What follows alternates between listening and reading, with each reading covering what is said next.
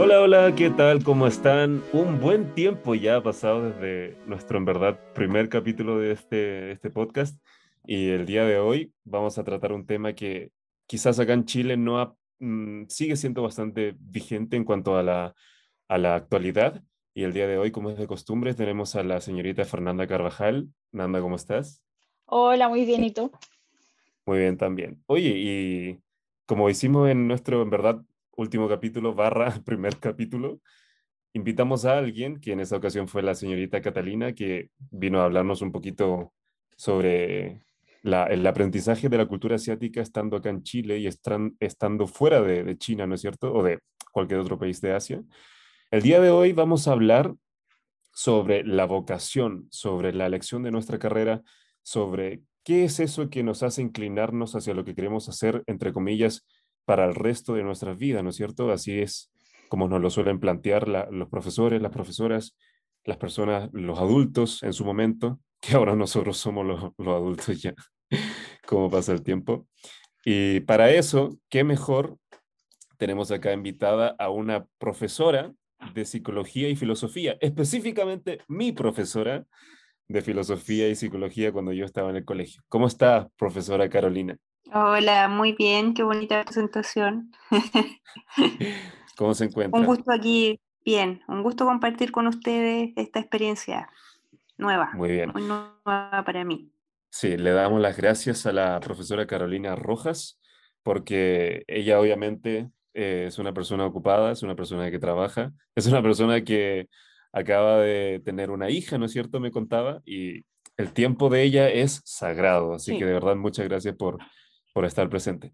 Muchas gracias, de verdad. Bien, eh, De nada, partamos entonces, ya que el estrés, tanto ustedes dos como yo, ya estamos en un punto en donde se supone que tenemos elegida nuestra vocación. Partamos, yo le quiero, yo quiero partir preguntándole a la profesora Carolina, ¿cómo fue que eh, usted, digamos, encontró el camino a lo que sería el futuro de su vida? ¿Cómo es que llegó a la decisión de estudiar lo que estudió? Porque podríamos decir que usted contiene tres vocaciones, ¿o no? La de pedagoga, la de psicóloga ¿Ya? y, por último, pero no menos importante, sobre todo en estos tiempos, la de filósofa. ¿Cómo, cómo es que llegó, llegó a, a este, a este punto? Así que nos podría contar un poquito Em, su historia. em, a ver, eso, eso de filósofa, así como aprendiz de filósofa todavía yo me considero. No. Ya, muy bien. Eso es, muy, eso es muy filósofo. Ya, pero claro, sí, filósofa de tomo y lomo, no, yo creo que me falta mucho todavía. Eh, llegué por, no por casualidad, a ver, eh, a lo de pedagogía, por ejemplo, yo en, cuando ya estaba en el colegio, eh, trabajaba haciendo clases como particulares, ah, haciéndole, más que nada, como ayudándole a hacer las tareas a un niño de una familia acomodada, ¿cierto? Que sus papás no, no tenían este tiempo para ayudarle con hacer las tareas. Y yo después de clases me iba a ayudar a este niño a hacerle las tareas y Le iba- ayudarlo a estudiar. Le iba a hacer la tarea. O sea, no, no. No. Directamente hacerle no, la no, le tarea. iba a ayudar a que Ah, le ayudara a que él hiciera sus tareas, Ah, a encaminarlo, perfecto. que entendiera los ejercicios, las preguntas. ya, Y perfecto. ahí me fui dando cuenta que tenía esta condición como de mm, un poco de paciencia, ¿cierto? Y de, de cierta manera, de, de enseñar más didácticamente eh, lo que le pedían del colegio. Y esto fue como en- de segundo a cuarto medio, hice este trabajo. Cuando usted- cuando usted mm, estaba en me fui dando segundo- cuenta un poco. Medio. Ah, sí, sí. ya, perfecto. Ok. Y mm, claro, ahí me fui dando cuenta un poco de esto de- del gusto por enseñar a otros. Sí, ese fue su, su primer toque. Exacto. Y ya después cuando em, di la, la prueba de aptitud, porque yo di la prueba de aptitud académica, eh, tuve el- mi otra como enfrentamiento de elegir entre, de hecho yo postulé a pedagogía en filosofía y pedagogía en lenguaje, tenía la duda entre las dos. Así que pedagogía del lenguaje fue mi segunda opción. Pero ya sabemos cómo termina la historia. Exacto. Exacto. Ahora la historia es por qué puse filosofía en primera opción fue por eh, mis compañeros de colegio me dijeron, mis amigos. Le dijeron que usted tenía. esa primero. Tenía pinta de filosofía. Exacto. Así fue como llegué. Bien, ¿y por qué? Porque, a ver, yo siento que filosofía, por lo menos en mi opinión, no sé la Nanda, eh, es una carrera que, que, es un tanto extraña, ¿no es cierto? Porque es como si, si te enseñaran todo, pero a la vez nada. Eh, muy, muy a diferencia de, de, otro, de las otras carreras que hay algo en específico, ¿no es cierto? Que sé yo, doctor, relacionar la medicina inmediatamente, o, o ingeniería, no sé. Pero filosofía es algo que probablemente podríamos aplicar a, a lo que sea. O sea, lo que sea que estudiemos va a estar presente filosofía. Entonces, como profesora me gustaría preguntarle, eh, porque yo siempre, yo siempre fui su alumno nada más, nunca supe nada más, o sea, nada más allá de lo que, de, cómo es que mi profesora llegó a ser mi profesora.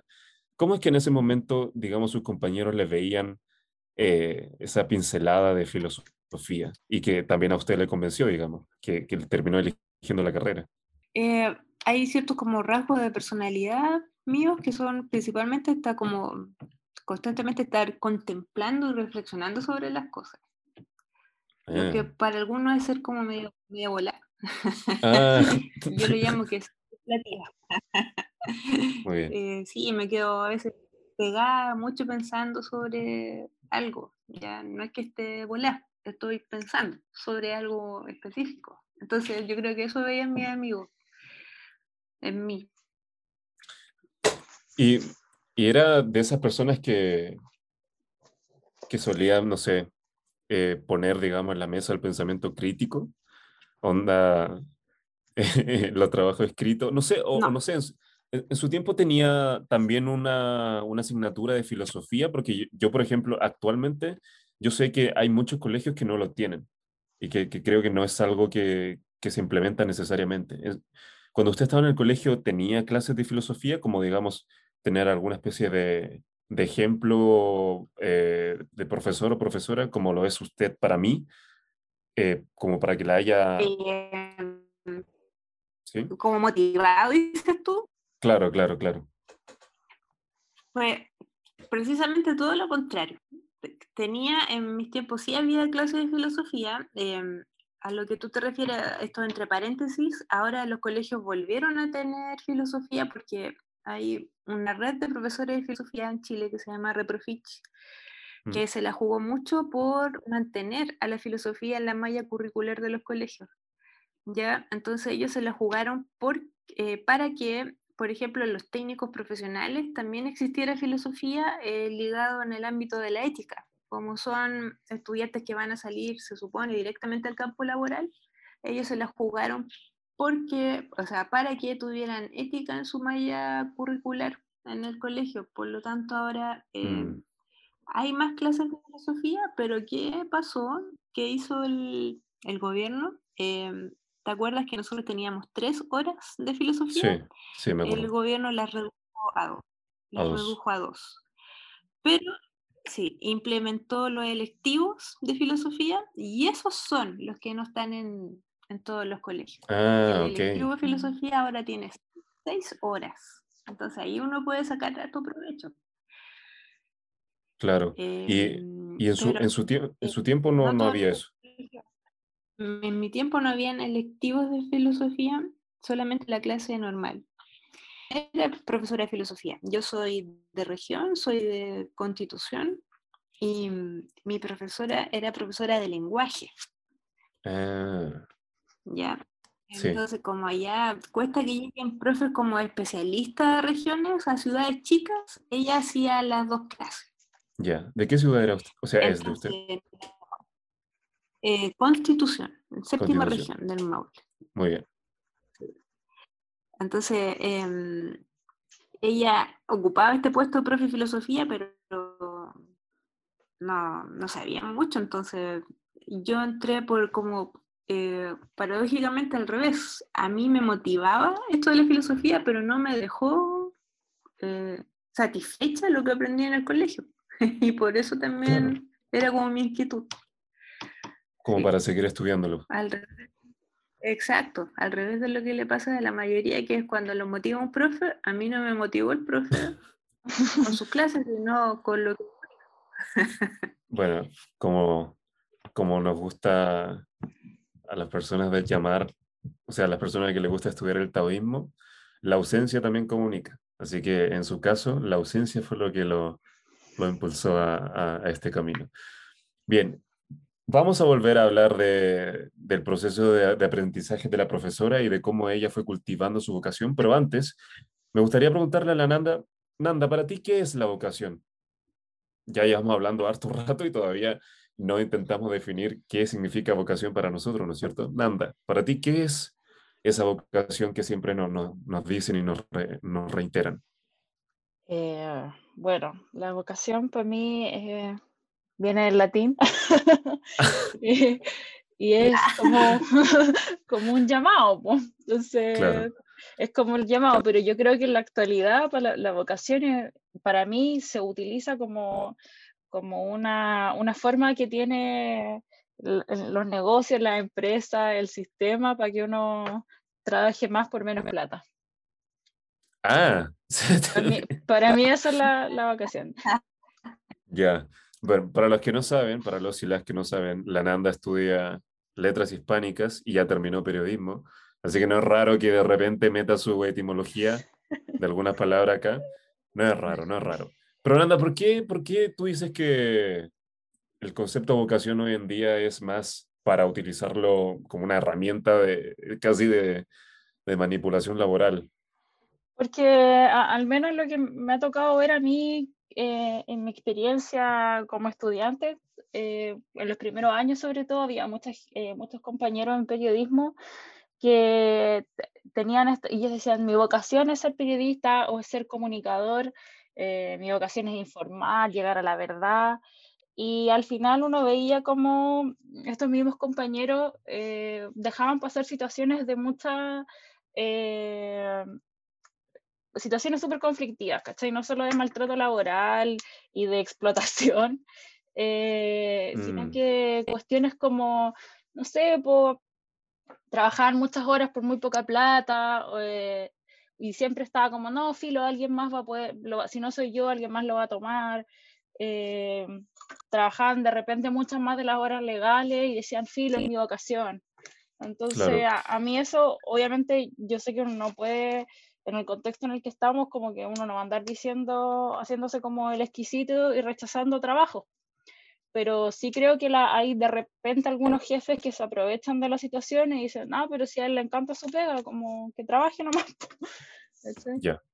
Sí, en, en, ese caso, claro, lo, lo entiendo como que la vocación es un concepto ya muy manoseado y que se usa como ex excusa de casi de explotación, como tú decís, ¿no es cierto?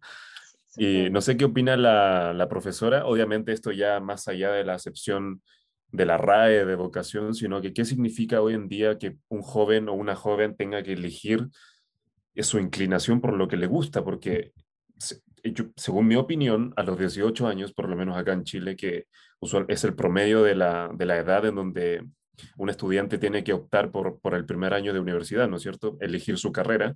Yo siento que a los 18 años la palabra vocación todavía es muy fuerte. En, en, mi experiencia, ya que voy casi terminando mi, mi, carrera, que es periodismo, por cierto, y que no me gusta. Sí, por eso yo creo, yo creo que uno no tiene por qué estudiar lo que es su vocación. Claro. Profe, no sé, no sé qué opina usted.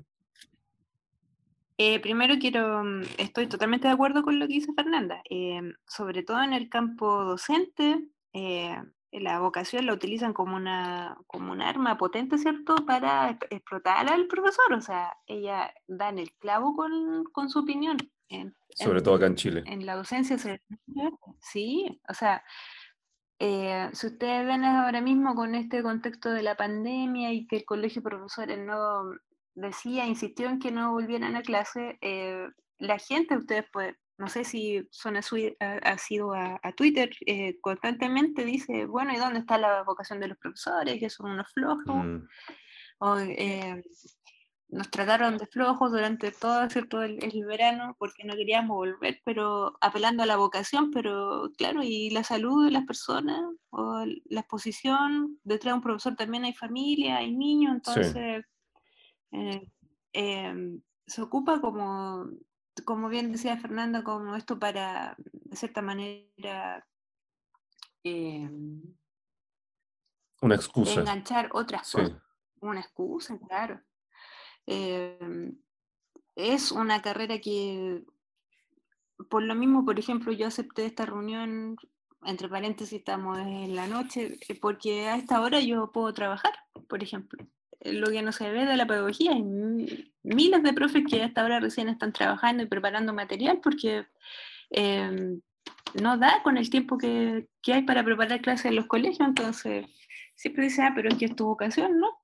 es, está errado el concepto, ya está, mal empleado. Por cierto, ahora, eh, para detallar, ahora, como dice la profesora, que a esta, a esta hora recién puede trabajar usualmente, ahora son, es viernes 5 de marzo del 2021, las 1 con 8 minutos de la madrugada. A esta hora la profe tiene tiempo libre para hablar con estos pelagatos que le quitan su tiempo encima para un podcast. Pero bien. Eh, una verdadera muestra de vocación. claro, para que dimensionen un poco por, por, qué cosas tiene que pasar un docente, una docente, una pedagoga eh, en un día común, ¿no es cierto? Claro, y lo que no se ve. Lo que no se ve, por supuesto, sí. Y revisar las pruebas y preparar contenido y pensar en cómo, cómo va a ser la próxima clase, pensar en los alumnos, de cómo va, cuál, cuál tiene necesidad especial, cuál necesita esto, cuál necesita reforzar un poquito más, un montón de cosas que nadie ve y que también se desprecian la, en, esta carrera de pedagogía, y no solamente en la carrera de pedagogía, que quizá ya podemos, vamos a hablar nuevamente de este tema, que el, el típico estigma de carrera fácil y carrera difícil, ¿no es cierto?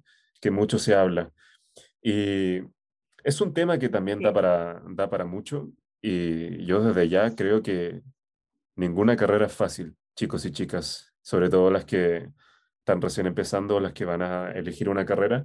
Ninguna carrera es fácil, por algo es una disciplina, por algo van a ser profesionales.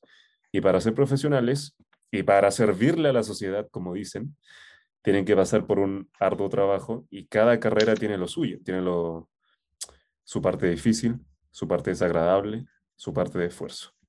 Excepto periodismo. Eh, no. no, periodismo también, periodismo también. Y, te lo digo de experiencia, que lo he pasado bastante mal en esta carrera. No, yo también. Son bromas. Sí. Profe, usted eh, ya nos contó que eligió la carrera de pedagogía en filosofía, ¿no es cierto?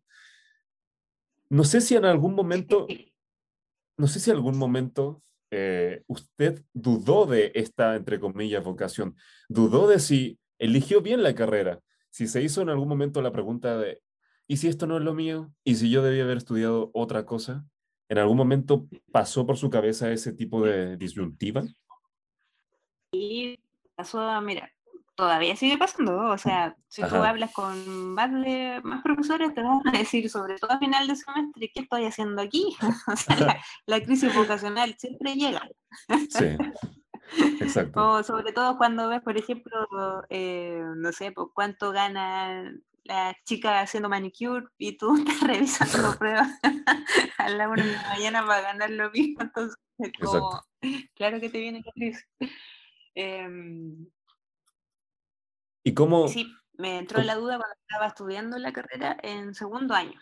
Cuando empecé a descubrir en segundo año, tomé un electivo en la Facultad de Medicina que era sobre mm, lactancia materna. Son estos electivos que tú puedes tomar libre en la universidad, que cada tienen, cada universidad le pone un nombre distinto. Y yo tomé el de lactancia materna porque en segundo año de universidad yo fui mamá. Entonces, el lectivo me servía para mí, para la vida, y además para, para completar los créditos. mm, de la malla curricular. Y claro, ahí me empezó a agradar la carrera de obstetricia y puericultura. Me llamó mucho la atención. Uf. Pero eh, no, no, me podía cambiar porque yo entré a la universidad eh, con becas.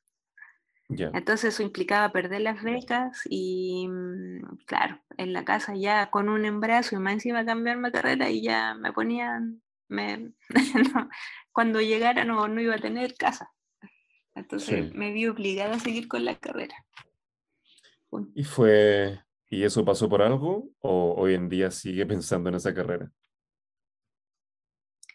Em, tengo, no sé, tengo ese como problema yo que me gustan muchas carreras. Y también, em, no, no por egocentrismo, pero sé que todas esas carreras yo las podría estudiar. o sea, soy capaz de cómo estudiar esas carreras. Pero mm, el tiempo te va, te va pillando. Y uno dice ya cinco años más estudiando, entonces como uh, entra a dudar. Pero sí es una de las carreras que me gustan, obstetricia, eh, eh, psicología también, los, estudiarla más completo, son carreras que me llaman la atención. Perfecto. Sí, eh, Nanda, tú también tienes un caso bastante similar. La, la, diferencia es que tú sí tuviste la oportunidad de, de ampliar en una carrera más, ¿o no? Sí. Sí, con beca también. Sí, a mí también me pasó algo parecido a, a lo que cuenta la profesora, que yo en, segundo año estaba arte periodismo, quería cambiarme y tomé un electivo y dije como, no, esto es lo mío, chao periodismo. Y, y, pude, pero en mi caso pude, pude optar una beca. Entonces eso fue, eso fue algo bueno para mí, que pude optar una beca y estudiar esa gratis. y te, te, pusiste a estudiar paralela, ¿o no? ¿Con qué carrera? Sí, ya lo con, con letra hispánica letras hispánicas. Y seguramente en el futuro te puede entrar más dudas sobre otras carreras, no, sobre otras... ¿no? no sé, a mí todavía me pasa, todavía me pasa, de hecho. Sí, como que digo, ¿por qué no estudié filosofía? Siempre me pasa. De hecho, si, si alguna vez tengo un, si alguna vez tengo como la oportunidad de estar en un posgrado, me gustaría estudiar filosofía. Lo, decís por la profe, ¿no? ¿Ah? No, de verdad. No, mira, si ahora mismo en este momento estoy leyendo que no sé si la profe sabe, pero nosotros recomendamos libros en este podcast. Y yo el libro que traía hoy era... Ya, sí, bueno, pero era de filosofía. Lo voy a adelantar. Ya, ok, ahí, ahí, vamos a ver. Ahí vamos a ver qué libro. Bien, a este punto quería llegar, porque ya somos tres personas y algo hay ahí, porque yo creo que algo que ya, yo ya venía pensando y digamos figurando dentro de mi mente, por lo que veo ya puedo corroborar, que sí es así, y es que cuando estamos en el colegio, cuando somos estudiantes de, colegio todavía, y vienen estos tipos con barba a, presentar su, universidad y a intentar convencernos con dulces, con lápices, con bolso, de, para, para matricularnos a esa universidad, nos dicen, no, es que estas son las carreras, a ti te va a gustar esto, esto es así, son cinco años, pagáis esto. Eh, esto te va a gustar, esto y después vaya a ganar tal cosa, o sea, vaya a ganar tal sueldo, va a ser tu profesión. Y yo creo que la verdad, la verdad es que nunca vamos a poder elegir solamente una vocación. Nunca vamos a poder estar realmente conformes con una sola disciplina que, con, la que podamos aprender en profundidad, ¿no es cierto? Y yo creo que esa es la idea que hay que tener en cuenta cuando uno elige la carrera. Hay que saber que tú lo que estás eligiendo en el fondo es una especie de, trámite, básicamente. una especie de trámite que se supone que tú tienes que hacer. Y digamos que ya quizás podemos mencionar que siendo realistas es algo que tienes que hacer para que de alguna forma puedas irte por un camino, eh, no sé, se supone lo más cómodo posible. No sé qué opina la profesora, no sé si, si está de acuerdo, porque yo por lo menos usted y la Nanda tenemos una situación similar, que, que en algún punto de nuestra carrera nos dimos cuenta que nos gustaban muchas cosas. Por ejemplo, yo, tal como la Nanda, en segundo año me di cuenta que realmente no me gustaba tanto periodismo. O sea, me gustaba, me gustaba una parte solamente del periodismo y el, y el otro no, y que me di cuenta que me gustaba mucho, qué sé yo, estética, antropología, letras, filosofía, eh, arte, y algo que digo, y yo en esta carrera que quizás nunca eh, vaya a poder toparme con las otras que quiero estudiar, ¿por qué es así? No sé si la profe está de acuerdo, no sé si la Nanda está de acuerdo. Manifiéstense. Sí, o sea, totalmente. Yo creo que la, eh, la monogamia intelectual no existe tampoco. Tampoco. eh... Subraye. Eh, y, claro, porque uno va sintiendo curiosidad por muchas cosas, pues, o sea, hay miles de cosas interesantes por las cuales uno tiene esta curiosidad por, por aprender. Ya al menos hay una parte de la población que tiene esta curiosidad por aprender varias cosas. Ahora, de este trámite que usted dice de la universidad, dejar en claro, por si hay alguien escuchando, no, no siempre es el único camino para encontrar esta vocación, ¿ya? No tiene por qué ser academicista la, la vocación. También hay otros caminos para... para sí, también estoy de acuerdo. Sí, entonces mm, em, el sistema en trampa y que tiene que ser en una academicista, ¿cierto? Pero hay otras vías y esas vías son igualmente válidas y a veces mucho más exitosas que la, la academicista. Y más acorde a cada persona, porque la universidad no es acorde a, cada persona, ¿no es cierto?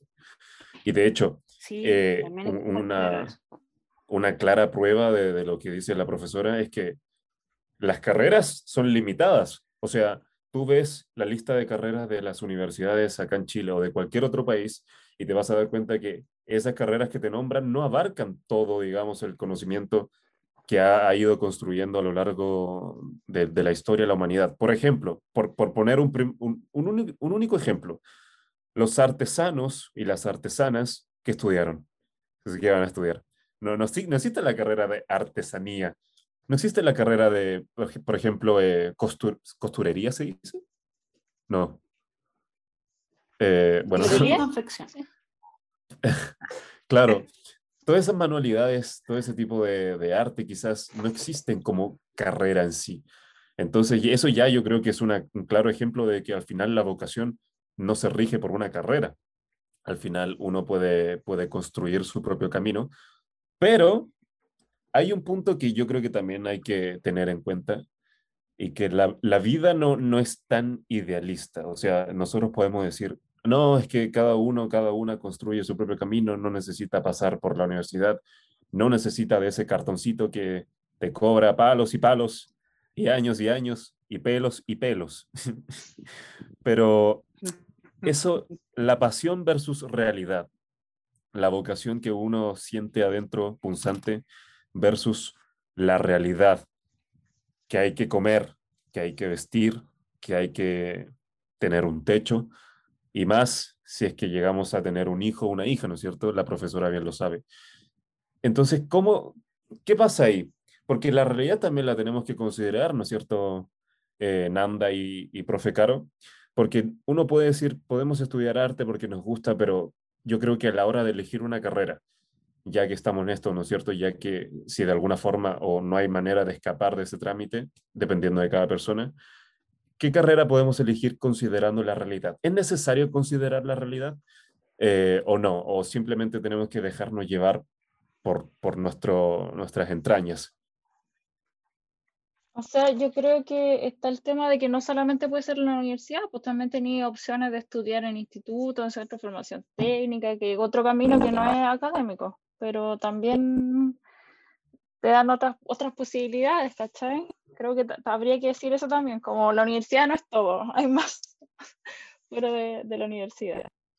Quería decir eso antes de, de decir algo más. ¿Ya? Eso. Em, ¿Profe? Eh, sí, con respecto a también confirmo lo que dice Fernanda y con respecto a lo que usted plantea, claro, eso es como es la encrucijada, ¿cierto? De ver eh, vocación versus eh, expectativa eh, de vida que yo quiero vivir más adelante. O sea, cuando, por ejemplo, cuando mis alumnos me dicen que quieren ser profe, eh, yo les digo el tiro y está dispuesto a hacer el apostolado, los votos de pobreza, porque no va a ser millonario. Entonces me dicen, no, sí, sí, profe, sí, yo quiero. Entonces, pero después que ven, por ejemplo, otra parte que no se ve de la docencia. Cuando vamos a pedir un crédito hipotecario, nos hacen miles de problemas los bancos, ya porque no tenemos un sueldo como de mercado y tenemos que complementar renta con, con nuestras parejas del momento o algunos, hay varios profes que se casan para hacer el trámite para tener una casa, por ejemplo, porque así complementan renta. Entonces, que se casan por hacer el trámite. Exacto, ¿sí? Oh. Entonces, sí, como eh, para que vean, sí, hay varios puntos que eh, no se ven en la sociedad. Sí. Y, mm, claro, hay que, yo creo que eso es como una labor dentro de los colegios, mostrarles que mm, es lo que falta, cuál es el lado B de la carrera que usted quiere elegir, porque como tú bien decías, Lee, cuando van a los colegios estos señores de barba a regalarte los lapicitos, ¿cierto? La agenda, ellos te muestran lo bonito de la carrera, pero ¿dónde está el lado B? Yo, creo que eso es importante igual verlo. ¿Cuál es el campo laboral? Bueno, si nos vamos por el lado del campo laboral, terminamos todos con depresión porque ya están todos repletos en Chile, están todos agotados los campos laborales, entonces Em, yo creo que ahora de la mano de la vocación hay que mm, enseñarles también a, los chicos que mm, sepan eh, ser em, emprendedores. Yo creo que esa es la clave. Aparte de enseñar el, el, lado académico, es cómo usted le puede dar un giro a esta carrera y ser un emprendedor. Exacto, sí, total, totalmente de acuerdo. Y con eso yo creo que podremos llegar a la conclusión de que al final no es elegir entre vocación y realidad, es hacer una especie de mezcla, ¿no es cierto? Como todo en la vida, como todo lo que conocemos, es el equilibrio. Eh, pensar en la pasión, obviamente, porque de, nada sirve eh, estudiar cinco años algo que realmente no te gusta y por experiencia propia les, les digo, si hay gente que me está escuchando y que todavía no elige la carrera o que está en ese proceso, y tienen que también considerar que, claro, como dice la profe, si va a estudiar pedagogía, tiene que saber que acá, por lo menos en Chile, así, carrera de pedagogía eh, a secas, no vas a, no vas a poder, qué sé yo, comprarte una casa en, en, Pucón. No vas a poder veranear en, no vas a poder veranear todos los veranos, todas tus vacaciones en Dinamarca y en países distintos, seguramente. O quizás sí, o quizás sí, uno nunca sabe. Por eso, yo creo que eh, hay carreras como pedagogía, como quizás prácticamente toda la carrera humanista, que bueno, es un concepto mal usado, pero como todas las carreras humanistas, exceptuando quizás derecho, son carreras que yo no digo que sean una, un proyecto fallido, así prematuro, pero sí creo que si tú quieres realmente vivir bien de esa carrera o tener mucho éxito con esa carrera, te vas a tener que esforzar un poquito más y te va a tener que gustar realmente, o sea, para que tú llegues lejos, para que llegues a conseguir, por ejemplo, una vida acomodada, si es que eso es lo que tú quieres, si es que eso es lo que aspiras como éxito, vas a tener que esforzarte mucho más, emprender más, como dice la profesora, y, quizás tomar caminos poco convencionales, porque por ejemplo, si quieres ser pedagogía y te, te limitas solamente a enseñar en colegios o a enseñar simplemente, eh, puede que tus opciones se limiten un poco, pero por ejemplo, Julio Profe, que es un, yo creo que ya muchos y muchos lo conocen, es un profesor que sube videos a YouTube y se ha hecho muy conocido por sus clases eh, mediante los videos de YouTube, ¿no es cierto? Y esa es una forma, digamos, como dice la profesora, de emprender de pensar un poquito con creatividad y, salirnos del esquema, salirnos de, ese trámite que les decía. Claro, esto no pasa, eh, no pasa con carreras como ingeniería, con medicina o, o, otras carreras que socialmente se consideran más, más de, vamos a decirlo, relevancia, ¿no es cierto? Entonces, bueno, también en el fondo eh, eh, esta, esta, este pensamiento se puede aplicar a cualquier carrera, en lo de emprender, Pero sí, yo dudo que cuando dudo que alguien que estudie derecho, ingeniería o medicina eh, tenga que emprender mucho más como para tener una vida acomodada. Reitero, si es que eso se quiere. ¿No es cierto, Nanda? ¿Qué opinas? No sé, yo creo que es un tema polémico igual porque depende, depende mucho. O sea, yo también conozco mucha gente que, que es abogada y tampoco tiene una vida que uno diga así como chuta, es millonario, ¿cachai? Entonces también, eh, y también a los médicos también les pasa el tema de la vocación, eh, que les dicen, ah, pero ¿por qué no me atiende gratis? ¿cachai? O sea, no sé, por ejemplo, mi mamá no es médico, pero es, es psicóloga del área de la salud y a ella le llegan todos los días mensajes eh, diciéndole, "Oiga, hola, tuve tal sueño, ni siquiera dicen hola de repente, tuve tal sueño, analícenlo. Y si no responde, le llegan insultos como, ¿y dónde está tu vocación, concha tu ma-?" Así. ¿Eso, Pero- eso en, redes, so- en redes sociales o...? Sí, le llega su número de WhatsApp, que es el número que ella ocupa para trabajar. Entonces, Ah, ya, ya. No es ni siquiera, no te digo que esto haya pasado una vez, pasa todos los días, todas las semanas. Entonces, yo creo que todas las personas están expuestas a eso. También mucha gente abusa de los abogados, les pide consejos legales gratis. Entonces, yo creo que no hay nadie que esté libre en la sociedad neoliberal en la que vivimos de, de esto, ¿cachai? Como sí, en volar alguno podrá tomarse unas buenas vacaciones, pero va a tener otra, al final como que nadie está libre. Somos todos esclavos en, en medida de, de- de lo que uno elija. Ando Oye, anda hoy ahí. día, Sí, anda ahí ando duro hoy como para bajar los ánimos a perdón, estas horas de la noche, para que no podamos dormir después. tuve un largo día. Pero quiero hacer una Sí. pregunta a la, a la profe sobre, sobre este mismo tema. Adelante. Eh, ahora mismo que, que estamos en pandemia y todo, y, ah, yo no sé cuál ha sido la situación de, de donde usted trabaja, pero eh, yo me he dado cuenta que los profes también han tenido como que ser mega hiper creativos y no solo ser profesores, tienen que ser youtubers, tienen que crear contenido, tienen que estar como a cada rato eh, innovando. Innovando. Eh, Sí. sí, y que- quería saber cómo ha sido ese proceso para, para usted en este último año. O sea, pues, mm, yo como el año pasado estuve con postnatal, em, no lo viví directamente, pero sí lo veía en mis compañeros, ¿ya? Y ahora lo estoy viviendo porque ahora me reintegré a mis labores. Y claro, es todo un- es como de nuevo volver a aprender mm, eh, eh, estas constantes eh, didácticas que van cambiando. O sea, nosotros en el colegio ahora estamos trabajando con una plataforma que es Teams, no sé si la conocen. Ah, sí, yo lo ocupo. Entonces, ya, eh, estamos con ella y claro, po, eh, como que yo llegué y dijeron, ya estamos ocupando Teams y tienes que hacer esto, pero no hubo una capacitación de por medio porque eh, daban por hecho que yo tenía que aprender. ¿Se entiende? O sea, Sí. Es, te tiran a los leones al, al tiro. Y ahí hay que acomodarse, siempre el profesor acomodándose a las cosas, pero todo sea para poder salvar y hacer la clase bien. Claro, entonces hay que ocupar estas didácticas porque hay ciertos alumnos que no, no están acostumbrados al sistema de que una profesora simplemente eh, dé una cátedra, ¿cierto? Entonces hay que buscar elementos que hagan que la clase sea, vuelvo a repetir, más didáctica, etcétera. Ahora estas plataformas eh, ayudan bastante a hacer esto.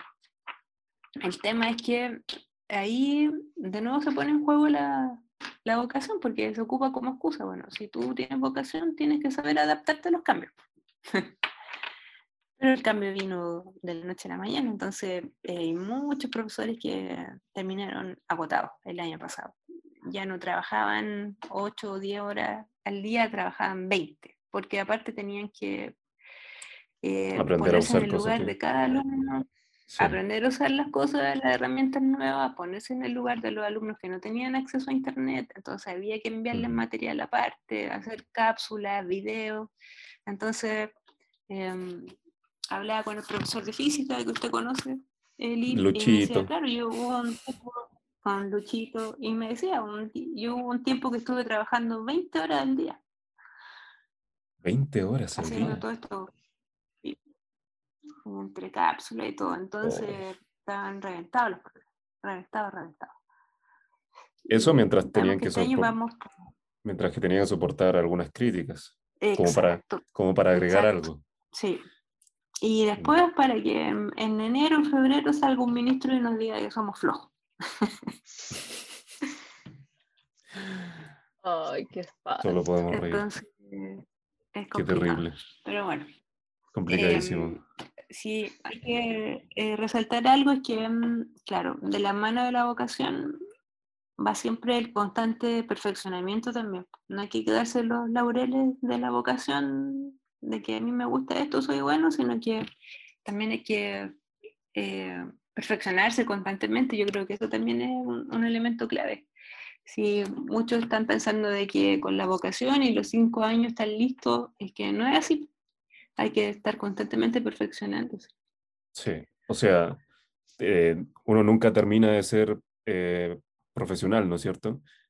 No, no es que con el cartón tú ya seas, digamos, un real experto o experta de, lo que tú estudiaste, sino que el camino sigue.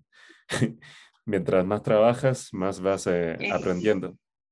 Pero lo que decía la Nanda, eh, que, algo que yo también le encuentro mucho sentido, el tema de que, que la máquina laboral en el fondo destruye un poco la vocación, porque, es, porque por ejemplo, no sé, a mí me gusta las, hacer locuciones, me gusta narrar, no sé, por contar algo, contar historias. Pero yo lo que hago es, un día en donde me siento cómodo, pongo el micrófono y empiezo a narrar. Pero ¿qué pasa si eso lo aplicamos a la máquina laboral?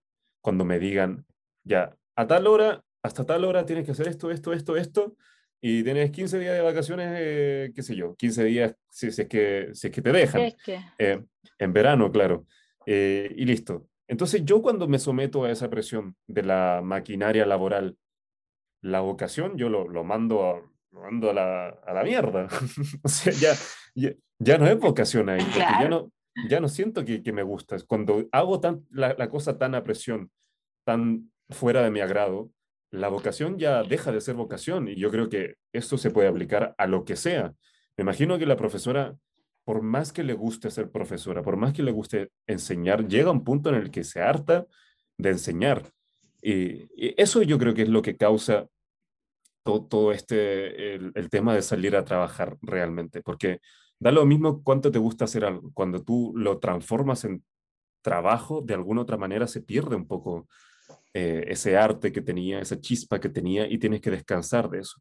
Ahora, yo, yo no quiero ser negativo y transmitir un, un, mensaje de desesperanza de que al final, como si no, no pudiéramos escapar de nada. Eh, yo creo que la mejor opción sigue siendo poder trabajar de lo que realmente te gusta, porque ahí es cuando el estrés vale, ¿no es cierto?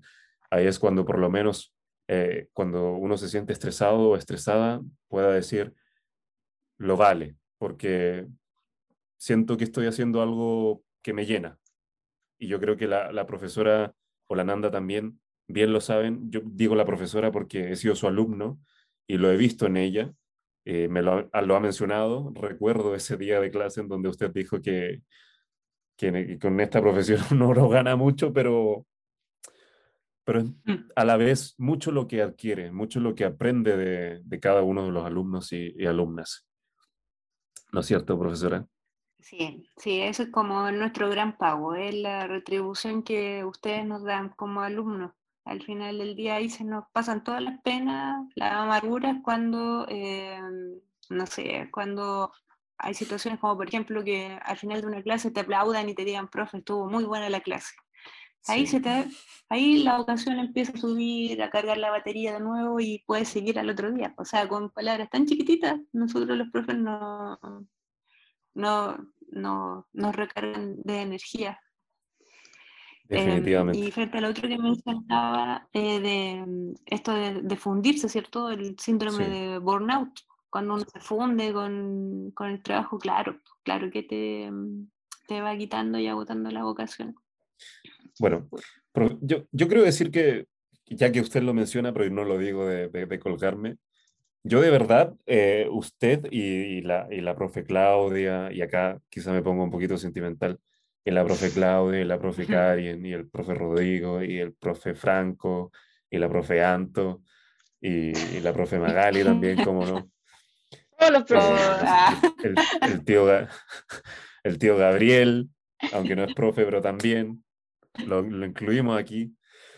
Eh, de verdad, a mí por lo menos fue, fueron un, un, gran pilar, porque, porque mis padres trabajan mucho y no, digamos, no su forma de, de dar apoyo, el, el, dar apoyo emocional, que para mí por lo menos es súper importante, no tenían ese tiempo y no tenían esa costumbre por, por herencia ya de, de, su, de mis abuelos y todo eso, no los culpo, la verdad. Fueron personas realmente eh, imprescindibles, ahora que lo pienso, en, en, mi desarrollo personal, porque al final eran las personas que me orientaban y que me daban eh, el apoyo emocional. Sé que, eh, bueno, este podcast nos centramos un poquito en la, en la pedagogía, porque acá la profesora obviamente lo, lo amerita, pero realmente los profesores y las profesoras, los docentes, eh, los pedagogos, las pedagogas, los maestros, las maestras, realmente son muy, muy, muy importantes. Por favor, que, que lo entienda la, la sociedad chilena y cualquier otra sociedad que menosprecie o minimice el trabajo de, de los profesores, porque realmente es súper importante. Y yo lo digo de experiencia, o sea, de, no ser porque, que, de no ser porque tuve a la profe Caro, la profe Claudia y a todos los profesores que nombré, realmente no, no sabría qué rumbo, qué rumbo habría tomado. Evidentemente no me solucionaron el camino, pero me, me prepararon para, para poder sobrevivir al camino, que es lo importante, ¿no es cierto? Que de eso se trata el trabajo. Entonces, eh, paréntesis, de verdad, gracias, profe Caro, y de verdad, gracias a todos y todas lo, lo, las profesoras míos y, y, de las demás personas también, por supuesto. Obviamente también deben haber profesores que, que, que arruinan un poco la experiencia, ¿no es cierto? también lo sí, he tenido, pero... pero no lo vamos a nombrar. Sin duda. y se les nota el tiro se nota el tiro un profesor sin vocación, o sea, desde que llega a la clase, su actitud, su forma de enseñar, sí, queda claro que, que perdió el rumbo. Exacto. Así que de verdad, muchas gracias, profe, eh, por todo, de nuevo. Gracias por el premio. Ah. ¿Qué premio te dio? Cuéntalo. Pues. No, eso lo vamos a dejar para otra ocasión. Profe, eh, eh, dígame algo que le quería preguntar, aprovechando esta, esta reunión que tenemos, no sé si usted ha visto a lo largo de sus años de experiencia, de sus años de, de ejercer como profesora, algún cambio quizás en la conducta de los estudiantes a la hora de elegir carreras. No sé si antes tenían cierta tendencia y que ahora ha mutado, ¿no es cierto? Quizás ahora eligen otro tipo de carrera, no como antes. No sé si ha ¿Ha, ha podido observar algún cambio o ha sido siempre igual, digamos? Uy, a ver, yo llevo mmm, 12 o 13 años de experiencia laboral y así como cambio significativo no he visto. O sea, yo sigo viendo que, bueno, que puede ser porque trabajo en, en colegios que son academicistas y que están orientados a, a lograr resultados, entonces puede ser por eso, por mi contexto laboral. Entonces, al ser colegio academicistas que están orientados hacia que eh, un alumno eh, elija la universidad o el instituto, la tendencia es que sigan siendo las mismas carreras clásicas, no es uno o dos que se orientan por cosas más artísticas o, por ejemplo, por eh, ir a estudiar cine a Argentina, ya, pero se da como un alumno cada dos años pero yeah. yo sigo viendo que la tendencia es la misma, pero yo creo que por el contexto en el cual me desenvuelvo, ¿ya? Eh, que es por eso. Ok. O sea que el, el grueso, digamos... Da, no, dale eh, nomás, dale lo, lo, lo, digo y, y, y, te toca al tiro, es algo cortito. Entonces, profe, lo, lo que es más común, más común, perdón, o lo que más se repite es que los alumnos y las la, alumnas se vayan más por carreras tradicionales, ¿no es cierto? Carreras que quizás den un poquito de guita, como dicen los argentinos. Sí, sí. Eh, eh, a ver la experiencia de como dos años atrás de mm, un estudiante que era un estudiante súper destacado y que eh, siempre se orientó, por ejemplo, por las matemáticas, por ingeniería, y resulta que sacó un súper extra buen puntaje y dijo no, se matriculó en medicina. Entonces quedamos todos así como mm. los profes, pero ¿cómo? Y, y, la razón es claro, eh, como le dio sí. el, el, puntaje para optar a esta, pero todos sabemos que no, no fue por vocación, nunca estuvo en sus planes, es por más que nada por esta estabilidad económica que le va a dar. Claro, bueno, supuesta, Vamos a ver cómo... Sí, claro, hay que ver. Siempre, siempre que hay que ver. En, esto no, no hay nada, no hay nada escrito. Ahora sí, Nanda, pregunte nomás. Ah, no, mi pregunta era que eh, usted hace clases en media, ¿o, ¿verdad? Eso es lo que entendí. Sí, sí, solamente en media, en tercero y cuarto medio. Ah, ya, perfecto. Y en eso, en, los estudiantes, ¿usted ve como esta urgencia de que quieren estudiar algo así como que se sienten presionados? Porque yo me acuerdo que a mí lo que me pasaba en tercero medio es que yo no tenía ni un interés en, estudiar, yo, yo quería dibujar, como, no, como que siento que es una cuestión impuesta, pero no sé cómo será su experiencia, cuál es la opinión que tiene usted. ¿Son muy jóvenes los em, niños? Sí, son, son muy jóvenes, o sea, yo lo digo en clase siempre, o sea, no le imponen esto de elegir una carrera y que saliendo de cuarto al tiro entren a estudiar y resulta que no es una tarea principal de la adolescencia. Eh, primero tienen que, Lilo sabe bien porque lo vimos en clase, encontrar su identidad y de ahí uno elige una vocación. Pero acá el sistema en Chile por lo menos está al revés, pues. le hacen elegir una vocación, pero primero eh, eh, no estamos resolviendo la duda del adolescente que es responder la pregunta básica que es ¿quién es? Si no sabe quién es, difícilmente puede elegir una vocación o una carrera. Entonces, ¿Cómo se ve eso en los alumnos en la sala de clase? Em, por ejemplo, lo que se está haciendo más común, las crisis, las crisis de angustia, crisis de pánico frente a un ensayo PSU o PTU, como se llama ahora. Entonces, eso sí, que se está viendo más. Em, tenemos más adolescentes con estos tipos de, de angustia porque eh, se les está exigiendo algo que, que, todavía no están listos para elegir. es imposible. Entonces, por ahí hay muchos profesores que dicen, no, el año sabático no sirve, yo creo que sí, que sí sirve. Tienen que madurar un poco la idea y después... es que se, es que se aprovecha el año sabático. Exacto. Ahora, es claro, pues con, con, un, claro. con un compromiso de año sabático, o sea, tiene sí, que porque si vaya... comprometerse con su búsqueda. Si vaya a agarrar cirrosis. Igual no todo el mundo tiene la oportunidad de tomarse un año sabático por distintos motivos. Eh, claro, no, pues, aparte. Eh, es un tema... el principal motivo yo creo que es el tema de las becas, porque cuando tú te, no eres recién egresado, pierdes un montón de becas de beneficio, entonces, claro, el sistema lo amarra por todos lados. Sí, no, sin, duda alguna, muy triste. Qué triste, debo un mensaje positivo. no, está bien, yo creo que, yo creo que, yo creo que este, está, bien, o sea, estamos, estamos hablando las cosas un poco como son, pero, pero esta es nuestra realidad, o lo que nosotros hemos, claro, lo que nosotros hemos podido, podido observar, y no, no quiero que, que se tomen tan a pecho lo que nosotros estamos diciendo, pero sí que lo tengan en consideración, porque acá hay una persona experta y una persona que ha vivido que ya tiene experiencia en todo lo que es haber elegido una carrera, eh, en cualquier ámbito de la vida, que al final todo, todo tiene relación. Bien, ya que no queremos seguir quitándole tiempo a la profe, a su preciado tiempo de, profesora, lamentablemente, y vamos a responder algunas preguntas que nos dejaron en, redes sociales. Y yo quiero partir, Nanda, mientras eh, tú buscas las que tienes. Tienes dos, ¿cierto? Creo, déjame revisar. Yo tengo una. Yo tengo una acá de la cuenta que se llama 1011KT, que creo que se llama Cata. Bueno, Cata pregunta, ¿es posible desarrollar la vocación después de haber elegido un camino en base a habilidades personales y no particularmente interés en la profesión? Eh, yo creo que se refiere a que que uno elige una carrera por, por, lo que cree que es bueno, ¿no es cierto? Más que por lo que realmente le gusta.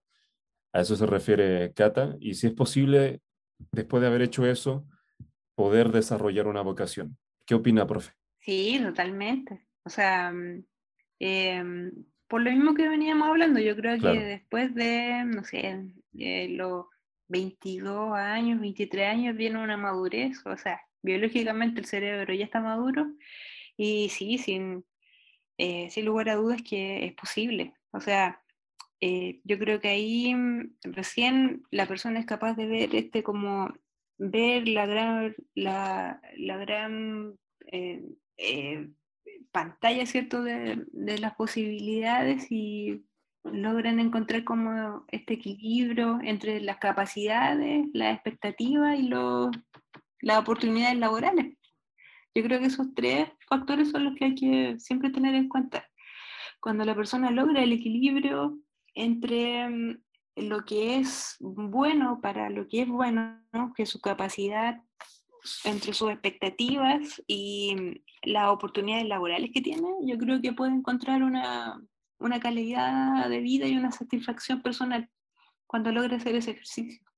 Exacto, sí. Bueno, yo creo que la, la respuesta lo fuimos construyendo a lo largo de, de, este podcast. Y es que, claro, la vocación, como habíamos mencionado, sáquense la idea de que, bueno, al menos recomendamos sacarse esa idea de, de ponérselo enfrente como vocación, una unidad de vocación. No, al final lo que uno le gusta, lo que realmente quiere hacer va a ser muy variado usualmente y no va a ser lo que no va a ser algo rígido, no va a ser que, que uno elige esa carrera por, al, por lo que sea y que en el futuro ya se va a concentrar solamente en esa carrera. los caminos son muy variados y uno nunca se sabe qué puerta se le va a abrir en la vida y qué es lo que va a terminar eh, haciendo a lo largo de su vida. Y por eso Cata 1011KT, como dice la profesora también, claro que es posible desarrollar una vocación después y siempre es posible desarrollar una vocación. O sea, incluso a cualquier edad yo creo que es posible, bueno, al menos que estén en, un, en, algo que no se pueda, en algo irreversible, ¿no es cierto? Alguna enfermedad o algo así. No, que van, pésimo ejemplo. Pero bueno. Usualmente sí, siempre se puede desarrollar una nueva vocación, siempre se puede aprender algo nuevo, siempre se puede incursionar en, un, en una nueva ruta de conocimiento, así que adelante. Bien, Nanda, ¿qué pregunta recibiste tú? Ya tengo una de el guion bajo, el guion bajo eliminado, eliminado, mi amigo Rafael, que dice, hablen sobre los liceos técnicos.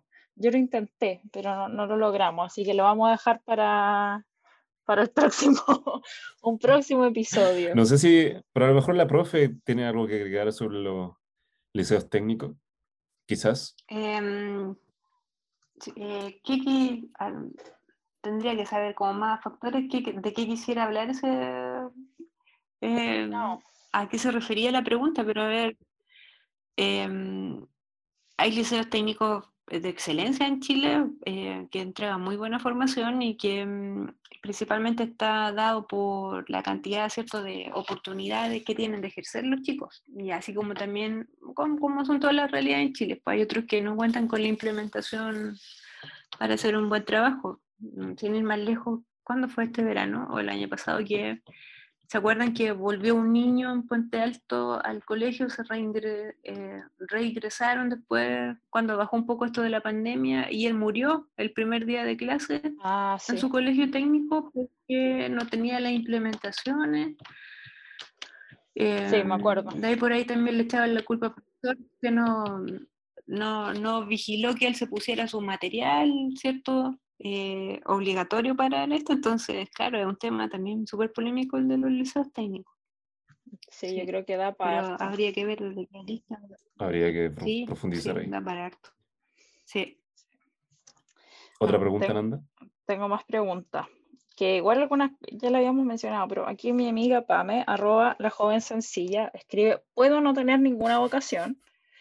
Eh, ¿Cómo sé cuál es? Se pueden tener varias. Yo creo que eso es un poco lo que dijimos nosotros, que se puede no tener ninguna vocación. Yo creo que sí. ¿Ustedes qué opinan?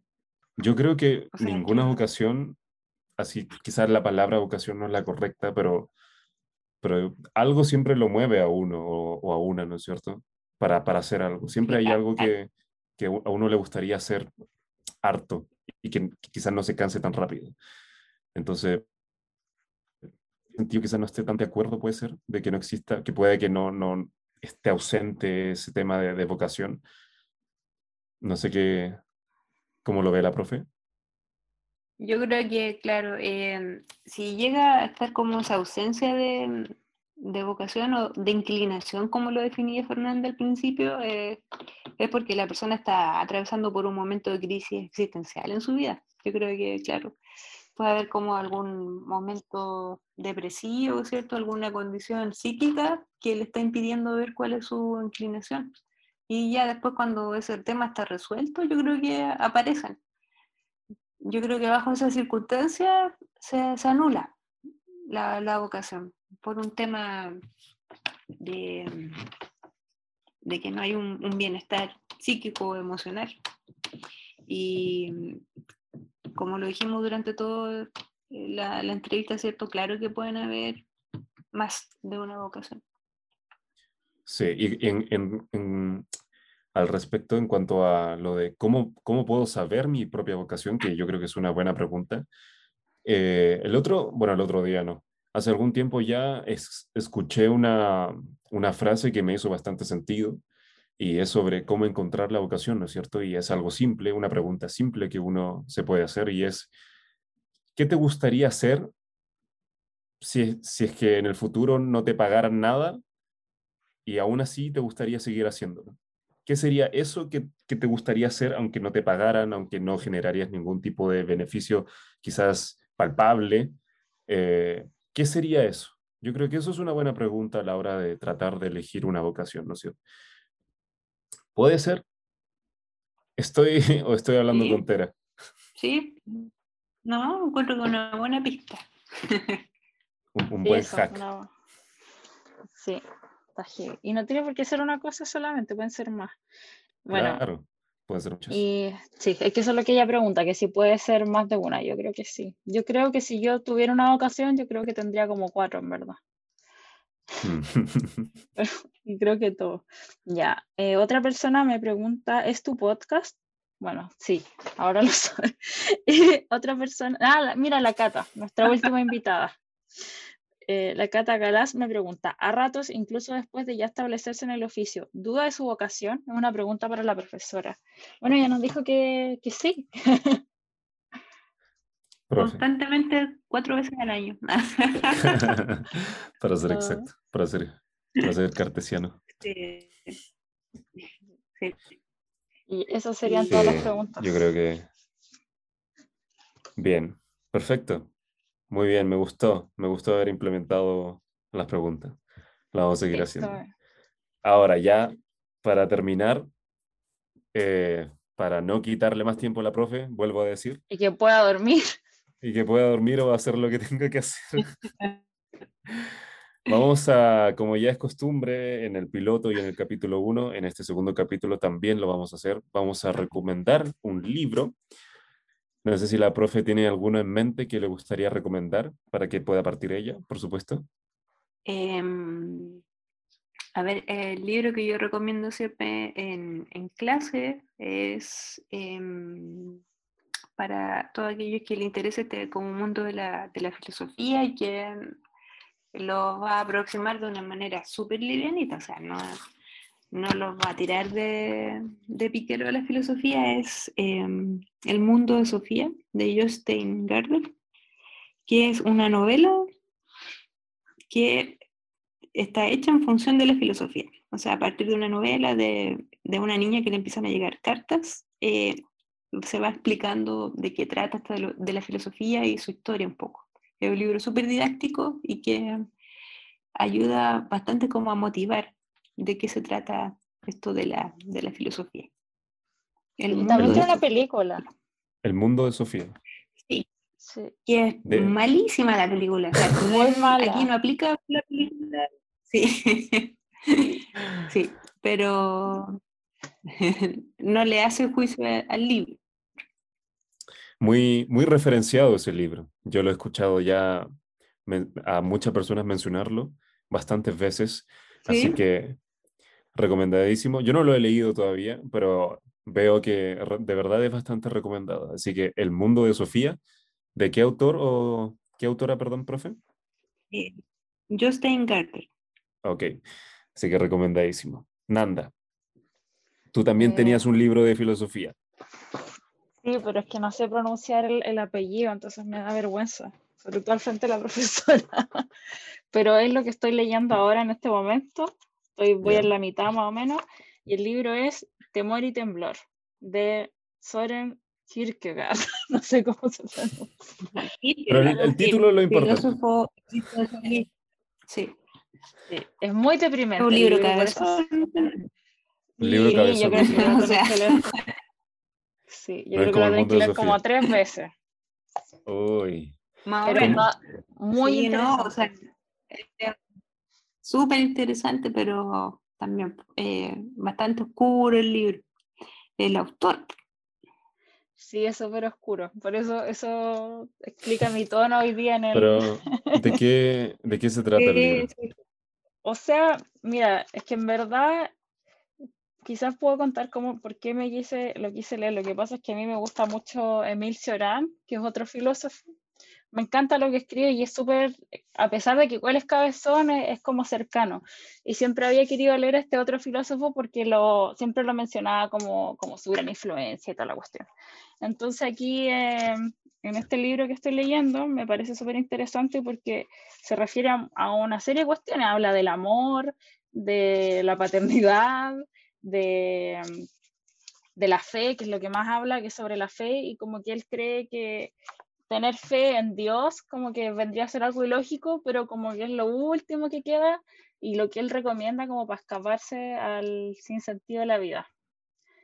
Eh, entonces es oscuro, pero es bonito. Hoy día subí una foto de eso, de una cita que me gustó, que habla acerca de la importancia de resignarse. Eh, es interesante. Lo, recomiendo para cuando estén deprimidos. Ah, para, para deprimirnos más. Ah, muy bien. Sí, no. Excelente. Pero es cabezón, o sea, a mí me faltan muchas lecturas para entenderlo todavía. Ya. Siguiendo ese hilo, Fernanda, no sé si has leído el, mito de Sísifo. Sí, exacto. Ay, no, lo quiero leer, lo quiero leer, lo tengo. tengo he leído ah, para que complemente eh, al Camus, Albert Camus. Ah, ya, ah, ya, ya. Uy, un déjà vu. Creo que siento que ya tuvimos esta conversación, pero bueno.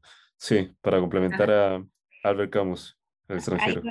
sí, va a complementar la, eh, la lectura Fernando. Ya, feliz. Lo, si lo tengo aquí, de hecho tengo mi segunda, mi segunda lectura cuando termine esta serie El extranjero y después voy a leer este. lo tengo muy No, tenía que escuchar el audiolibro, es mejor, Nando. Ah, ¿verdad? Que te empezaste el audiolibro, toda la razón, aprovechamos de, recomendarlo. Lo terminé, está completo. Ah, ya, ya lo voy a leer. Entonces. Lo, lo voy a buscar, lo voy a buscar. Está bien. A veces es mejor leerlo, a veces es mejor leerlo, de hecho, yo lo admito. O sea, pueden no escuchar el audiolibro. Es mejor leerlo a veces.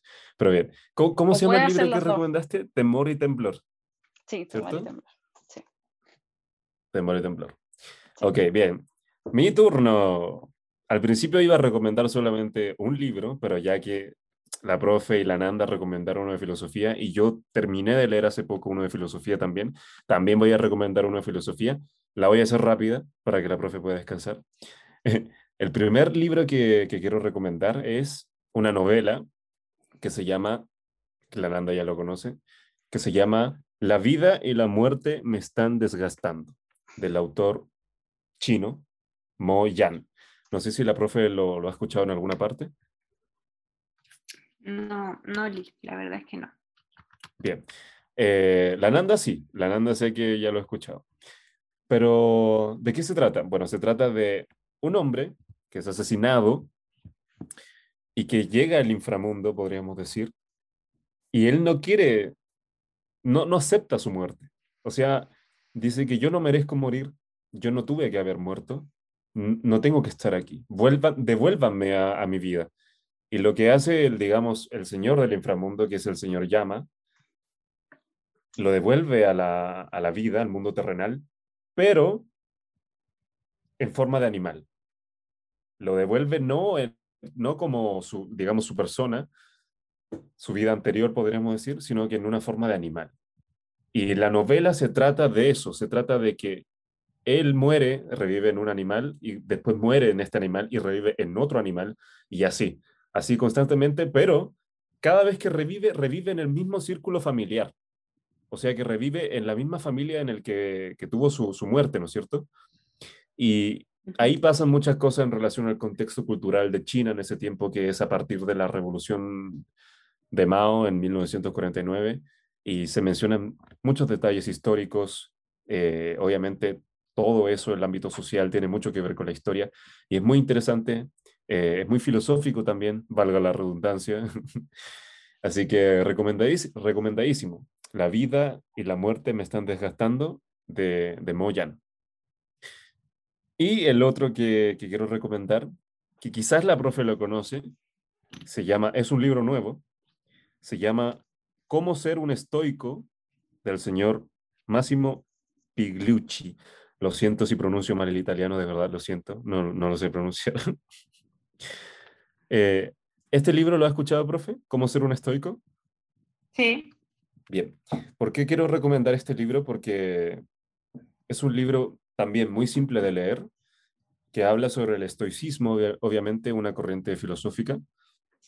Y básicamente, eh, según lo que dice el autor, el libro es para ayudar, obviamente enseña mucho sobre el estoicismo, explica qué es, explica autores importantes de esta corriente filosófica, em, explica lo más importante, según yo, explica cómo aplicarlo a la vida, porque muchas veces la filosofía, por más que te enseñen, es muy difícil aplicarlo en la vida común y corriente y hacer que nosotros nos demos cuenta de que nos falta filosofía o qué nos falta por hacer para tener una mejor vida, para aspirar a la, virtud, ¿no es cierto? Y de eso se trata este libro, cómo ser un estoico. Eh, trae ejercicios prácticos para, para que nosotros podamos eh, usarlas en nuestra vida cotidiana y darnos cuenta de qué es lo que nos hace daño, qué es lo que nos está causando daño el día a día, que son cosas muy pequeñas y que nunca nos damos cuenta.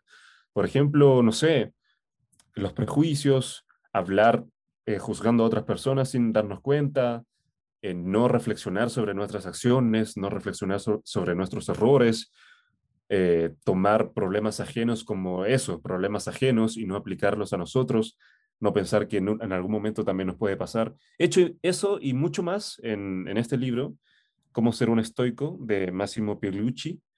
Así que recomendadísimo, recomendadísimo también, sobre todo en, esta época, ¿no es cierto? Que es tan, eh, no sé, tan. Lleno de incertidumbre. Lleno de incertidumbre, claro. Así que bien, El mundo de Sofía, que recomendado por la profesora Caro, Temor y temblor de la Nanda, La vida y la muerte me están desgastando y Cómo ser un estoico eh, en mi parte. Así que eso, muchachos y muchachas, muchísimas gracias, profe, de verdad, muchísimas gracias por todo, no solamente por estar acá el día de hoy, darnos un poco de, de su tiempo. Muchas gracias a la Nanda también. Eh, no sé cómo la pasó usted. Espero que lo haya Súper bien, se me hizo corto, sí, se me hizo corto el tiempo y eh, súper agradecida de la invitación. Eh, sí, muy linda experiencia. Muchas gracias a... y también siempre un gusto hablar con usted. Muchísimas gracias a usted. Sí. Muchas gracias, profe. También. Así que, Así que vamos a seguir hablando seguramente. Y muchachos y muchachas, en conclusión, la vocación no es algo que se elige y ya, no es una opción de un juego, no es una decisión de una, de, solamente de ida, sino que todo esto es muy variado, la vocación puede ser muchas, puede variar, puede mutar, quizás lo que te guste ahora no te vaya a gustar más adelante y de verdad piensen cuando eligen su carrera sobre lo que les dicen, cuando eligen su carrera, eso no necesariamente va a ser lo que hagan el resto de sus vidas. Quizás van a terminar eligiendo una carrera sí o sí, quizás algo que les guste, ojalá, quizás algo que no les guste, pero tienen que tener en consideración que es muy probable que eso no va a ser lo que van a estar ustedes haciendo por el resto de sus vidas. Van a haber muchos cambios, van a haber muchas puertas que se abren y que se cierran, así que tengan eso en cuenta, pero a la vez déjense llevar a la vez mantengan un equilibrio y muchas gracias por escuchar. Lo esperamos en el próximo capítulo de, este podcast. Muchísimas gracias. Esperamos que les haya servido, esperamos que les haya gustado. Nos despedimos de la profe. De verdad, muchas gracias nuevamente. Me despido de la Nanda, así que gracias. vayan a descansar. Muchas gracias. Chao, gracias chao. a los dos. Chao.